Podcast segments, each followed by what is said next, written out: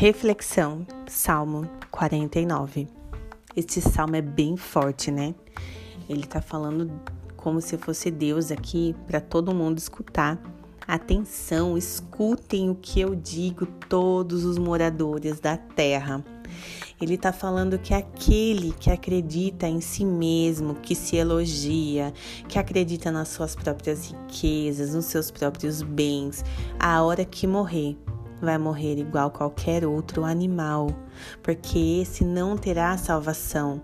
Que o que importa é você ter a salvação quando você morrer, para você sim ter a vida eterna e não ter a escuridão eterna.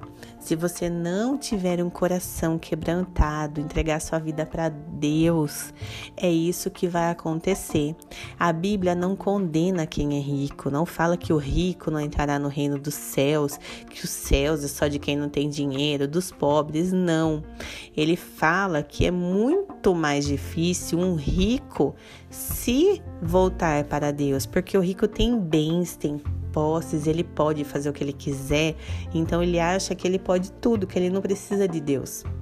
Né, que o dinheiro dele, a fortuna dele, os bens dele, uh, ele ser famoso, ele ser influente, ele chega no lugar, as pessoas re resolvem, então ele acredita que ele não precisa de Deus. Mas isso não são todos os ricos. Então a Bíblia só fala que é um pouco mais difícil quem é, quem tem tanto poder assim de dinheiro, ter esse coração voltado para Deus e entender que quem deu tudo aquilo para ele foi Deus.